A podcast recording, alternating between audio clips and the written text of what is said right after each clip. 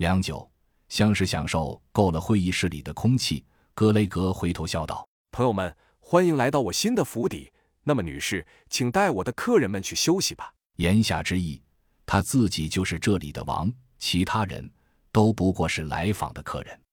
夜色渐深，格雷格的队伍里，除了职业驱动丧尸的个别人员，其他人都已进入了梦乡。根据格雷格的指示。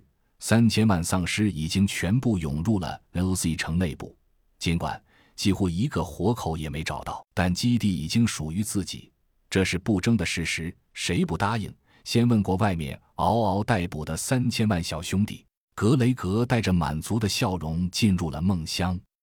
此时，L.C 是南山顶三台阁，夜色之下一片宁静笼罩。站在仿古建筑的阁楼窗口，吴所长和陈领导默默看着山下重置般涌动的三千万丧尸，互相对视一眼，微微一笑。吴所长轻轻道：“动手吧。”身后传来两声：“是。”一名是甄孝阳，另一名是团队的中级指挥员。二人领命而去，按照既定计划，开始了对山下城中这些肮脏物体的清剿。而此时，L.C 城中原本生活的四百万以上幸存者，已经通过地下通道转移到城北七十公里的新区。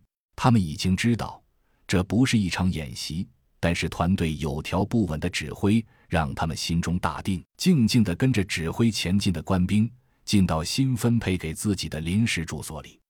住在指挥所里的格雷格搂着自己的女秘书丽丝，睡得正香。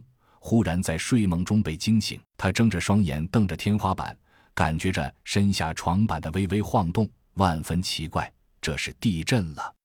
他一个咕噜翻起身，丽丝睡眼惺忪，伸手咔嗒一声拉开床头灯，问道：“怎么了，丹尼尔？”格雷格感觉了一下，回头疑惑地说：“好像地震了。”他感觉了一下，似乎又不像地震，但震动的感觉明显越来越强烈。他刚要起身，屋门“哐”的一声被撞开，他的司机兼保镖冲了进来，大吼道：“Sir，发发大水了，快跑！”格雷格不明所以，但他知道情况紧急，顾不得管丽丝，急忙胡乱拽上了衣裤。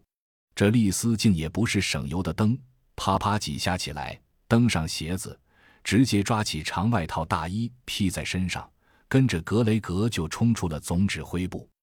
这是什么情况？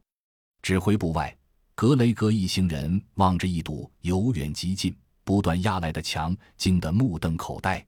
那是墙吗？丽丝双手拽着衣襟问道。我不知道。格雷格喃喃的道。